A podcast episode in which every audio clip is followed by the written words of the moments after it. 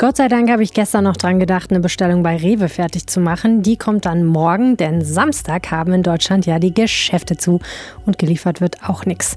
Es ist Tag der deutschen Einheit, das hätte ich fast vergessen. Also, den Wochenendeinkauf nicht auf die lange Bank schieben, denn auch wer im Grenzgebiet zu den Niederlanden wohnt und sonst einfach mal rüberzischen würde zum Einkaufen, der sollte das an diesem Wochenende lieber lassen. Warum? Darum geht es gleich. Außerdem erzählen wir euch von einer kuriosen Werbeaktion eines Tankstellenkonzerns, die für Staus gesorgt hat. Mein Name ist Helene Pawlitzki. Herzlich willkommen im Podcast. Der Rheinische Post Aufwacher. Der Nachrichtenpodcast am Morgen. Wie immer zuerst der Blick auf das Wetter. Der Himmel ist bewölkt, gebietsweise gibt es Regen, das Wetterchen zieht sich so von Westen nach Osten und von Westen her lockern sich dann auch zum Abend die Wolken. Höchsttemperaturen 16 bis 19 Grad heute. In der Nacht zu Freitag klingt der Regen überall im Land ab. Am Freitag ist das Land dann zweigeteilt. Von Südwesten kommen neue Wolken mit Regen. Im Nordosten ist es eher wechselnd bewölkt und meist trocken. Das Wochenende bleibt nass. Es werden maximal 17 Grad. Und das passt, es ist ja quasi auch Herbst. Liebe Deutsche, bitte kommt nicht vorbei. Das ist die Botschaft einiger niederländischer Grenzkommunen und es ist eine gute Idee, sich dran zu halten, denn in den Niederlanden grassiert Corona noch viel heftiger als hier. Deshalb haben manche Städte eine Art Reisewarnung ausgesprochen. Ein drastischer Schritt, oder, Florian Pustlock aus dem Aufwacherteam? Ja, allerdings ist es nicht das erste Mal. Wir erinnern uns an ähnliche Warnungen zu Beginn der Pandemie. Jetzt hat die Stadt Venlo an deutsche Besucher appelliert, bitte am Wochenende nicht zu kommen. Und wer doch fahre, so warnt der Bürgermeister, erreicht vielleicht die Einkaufszentren gar nicht, weil bei zu viel Auflauf die Zufahrt zu Parkplätzen und Einkaufszonen gesperrt werde. Was ist der Grund? Tja, die Corona-Zahlen sind sehr hoch. In Venlo beispielsweise gibt es etwa 100.000 Einwohner und mehr als 100 Menschen, die positiv auf Corona getestet wurden. Und jeden Tag kommen 20 bis 25 Infizierte dazu, hat ein Stadtsprecher unserer Redaktion in Viersen gesagt. Viersen und Kleve liegen ja direkt nebenan. Die Zahl steigt also sehr heftig. Ist Venlo da eine Ausnahme? Nein, überhaupt nicht. Im Gegenteil. Mal ein Beispiel. In den Niederlanden wurden in der vergangenen Woche mehr als 19.000 Corona-Infektionen gemeldet. In Deutschland waren es in den vergangenen sieben Tagen deutlich weniger, nämlich etwa 12.000. Dabei hat Deutschland eine fünfmal so große Bevölkerung. Okay, was tun die Niederländer dagegen? Die machen jetzt im Grunde das, was wir hier schon eine Weile kennen. Am Mittwoch hat das Parlament eine Pflicht für Mund-Nasenschutz für Innenräume, also auch Läden, beschlossen. Es gibt jetzt auch eine Obergrenze, wie viele Menschen drinnen und draußen zusammenkommen dürfen. Und Gastronomiebetriebe müssen früher schließen. Das alles in einem Land, das bisher wirklich recht liberal mit dem Infektionsschutz umgegangen ist, wie man es halt von den Niederlanden so kennt. Man hört ja auch immer wieder von Leuten, die sagen, da drüben hatte man bisher das Gefühl, Corona gibt's gar nicht. Wie sich jetzt herausstellt, ist das ein Trugschluss. Okay, es klingt wirklich so, als wäre Shopping am Wochenende jenseits der Grenze echt keine gute Idee. Ja, das denke ich auch schon aus Selbstschutz. Nicht nur Fenlo hat gesagt, wir sollen bitte draußen bleiben, sondern zum Beispiel auch Orte wie Winterswijk, Dingsperlo oder Enschede. Es gelten außerdem auch beim Shopping strenge Regeln. Die Betreiber sind angehalten, auf die Abstände zu achten. Wo es Einkaufswagen gibt, müssen die auch benutzt werden. Und im Outlet Center in Roermond zum Beispiel dürfen nur 3000 Menschen gleichzeitig shoppen. Wenn sich das knubbelt, werden Autofahrer aus Belgien und Deutschland an der Grenze auf großen Tafeln davor gewarnt. Vielen Dank, Florian. Vor ein paar Tagen flatterte eine lustige Mail in mein Postfach, in der mir mitgeteilt wurde, es gebe die Möglichkeit, an einer Tankstelle von Jet demnächst kostenlos zu tanken. Allerdings nur zu einer bestimmten Uhrzeit und in einem bestimmten Volumen. So richtig habe ich nicht verstanden, was dahinter steckt. Jetzt hat die Aktion stattgefunden und Florian Rinke aus der Wirtschaftsredaktion hat sich mal ein bisschen genauer damit beschäftigt. Guten Morgen, Florian. Hallo.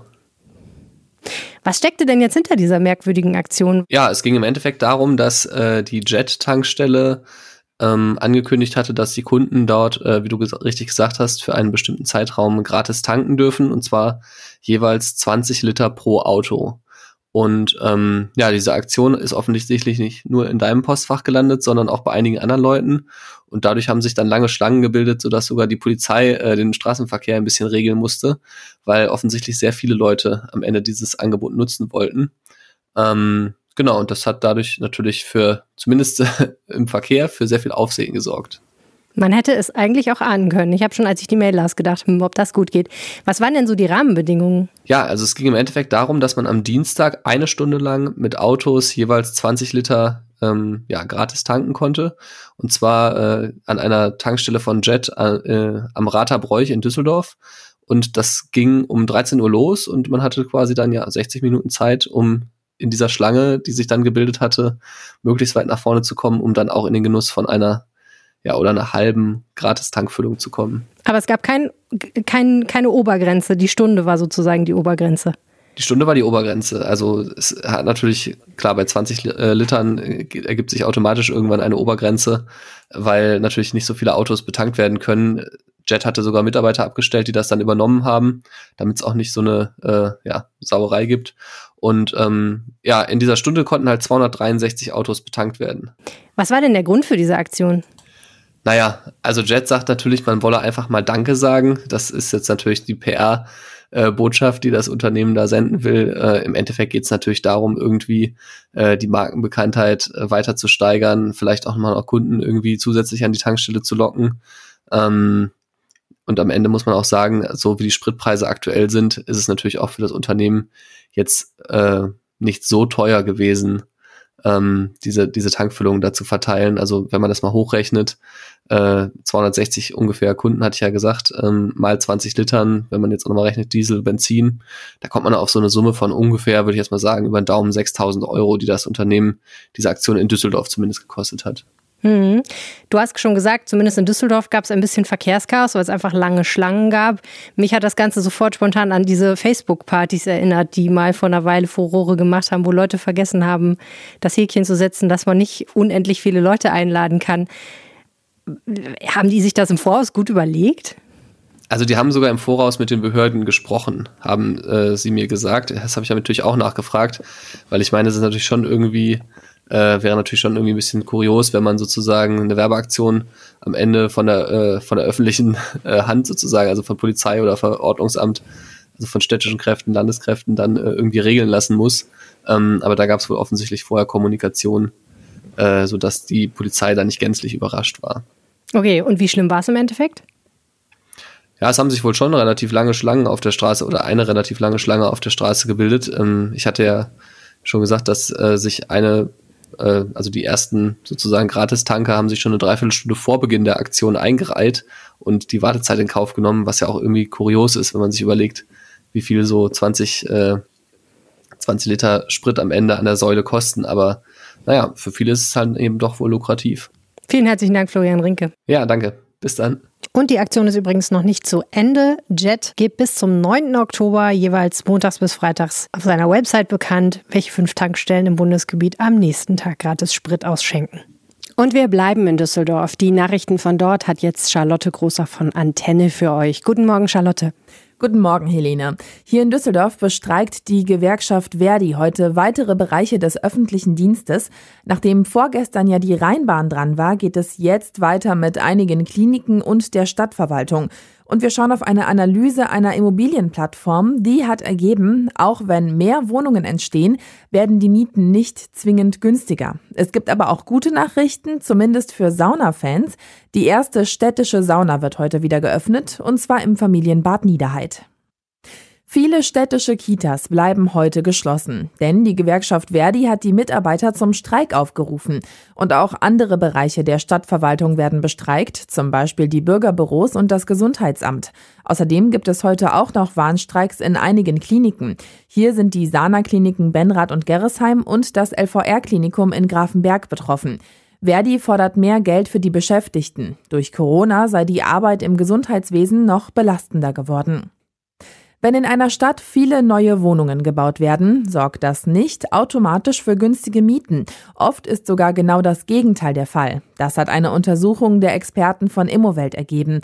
Sie haben die Mietpreise und Bauquoten in Düsseldorf und anderen deutschen Großstädten untersucht. Dazu Antenne Düsseldorf-Reporter Joachim Bonn. Rund 16.000 Wohnungen wurden demnach in den vergangenen zehn Jahren in unserer Stadt fertiggestellt. Damit liegt Düsseldorf ungefähr im bundesweiten Durchschnitt. Die Mieten sind in dieser Zeit um 37 Prozent angestiegen. Am krassesten ist die Lage in Frankfurt und München, wo besonders viel gebaut wurde. Hier sind die Mieten sogar um 50 bis über 60 Prozent angestiegen. Die Städte müssten den sozialen Wohnungsbau mehr fördern, heißt es von Immowelt. Nur so könne eine funktionierende Stadtgesellschaft erhalten bleiben. Ab heute macht die erste städtische Sauna wieder in Düsseldorf auf. Nach sieben Monaten Corona-Pause können wir wieder in die Finnland-Sauna im Familienbad Niederheit gehen. Was wir hier beachten müssen, sagt uns Antenne Düsseldorf-Reporter Philipp Klies. Für den Saunabesuch müssen wir vorher online reservieren. Das funktioniert genauso wie in den Bädern. Bis zu drei Tage vorher können wir uns einen Wunschtermin aussuchen. Es gibt zwei verschiedene Zeitfenster, vormittags und nachmittags. Bis jetzt sind noch alle Zeitfenster in den kommenden drei Tagen frei. Das Saunaticket gilt aber nicht gleichzeitig für das Hallenbad. Und Handtücher und Bademäntel müssen wir selbst mitbringen. Im Moment kann man sie nicht im Bad ausleihen. Die Strandsauna im Freizeitbad Düsselstrand und die Saunen in der Münstertherme und in Unterrad bleiben noch geschlossen. Private Saunen wie zum Beispiel Vabali Spa haben bereits geöffnet. Soweit waren das die Meldungen von meiner Seite. Nachlesen kann man alle Nachrichten aus Düsseldorf nochmal in Ruhe auf unserer Homepage antennedüsseldorf.de und zu hören gibt es die Lokalnachrichten immer um halb bei uns im Radio. Vielen herzlichen Dank. Und jetzt noch ein Blick auf das, was heute wichtig wird. Ministerpräsident Armin Laschet von der CDU trifft in Rom Papst Franziskus. Nach der Privataudienz im Vatikan gibt es Beratungen zum Thema Außenpolitik, einmal im Vatikan und dann in Rom als italienische Hauptstadt. Laschet trifft den italienischen Außenminister Luigi Di Maio. Gestern schon traf er Regierungschef Giuseppe Conte. Es ging um die europäische Wirtschaft, Corona und Asylpolitik muss die Versicherung zahlen, wenn Gastwirte ihre Betriebe wegen Corona schließen müssen. Darum geht es in einem Prozess in München. Heute wird ein Urteil erwartet, das erste in einer Reihe von ähnlichen Prozessen. Die klagenden Gastwirte haben sich gegen behördliche Betriebsschließungen versichert. Mehrere Versicherer lehnen jedoch Zahlungen ab. Im Bundestag werden die Haushaltsberatungen fortgesetzt. Erst geht es um das Innen, dann das Gesundheitsministerium. Dementsprechend diskutieren die Abgeordneten über den richtigen Kurs im Kampf gegen Rechtsextremismus, im Umgang mit Flüchtlingen und der Corona-Pandemie. Außerdem will der Bundestag einen Untersuchungsausschuss zum Fall des insolventen Zahlungsdienstleisters Wirecard einsetzen. Bundesverkehrsminister Andreas Scheuer von der CSU soll heute zum ersten Mal vor dem Untersuchungsausschuss des Bundestags zur gescheiterten Pkw-Maut aussagen. Sein Auftritt könnte aber erst am Abend stattfinden. Scheuer steht schwer unter Druck. Der Europäische Gerichtshof hatte die Pkw-Maut gekippt. Da hatte das Verkehrsministerium aber schon millionenschwere Verträge mit Firmen abgeschlossen, die die Maut kassieren sollten. Der Landrat des Kreises Heinsberg, Stefan Pusch von der CDU, wird vormittags mit dem Bundesverdienstkreuz ausgezeichnet. Die Ehrung übergibt Bundespräsident Frank-Walter Steinmeier auf Schloss Bellevue in Berlin. Gewürdigt wird Pusch, ebenso wie 14 weitere Menschen, für seine Leistung während der Corona-Pandemie. Heute Nachmittag wird nahe Kevela NRWs größtes schwimmendes Kraftwerk vorgestellt.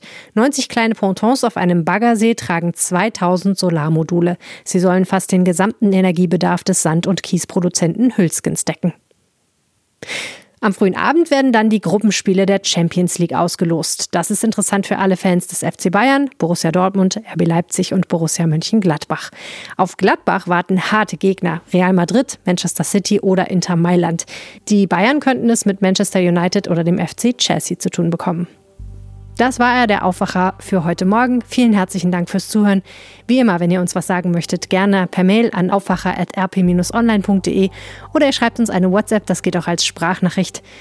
Die Telefonnummer findet ihr in den Shownotes dieser Episode und auf rp-online.de slash Aufwacher. Und ich freue mich, wenn ihr heute Nachmittag wieder reinhört ins Update. Oder ihr schaut auf RP Online vorbei für Nachrichten den ganzen Tag. Bis dann, ciao. Mehr bei uns im Netz www.rp-online.de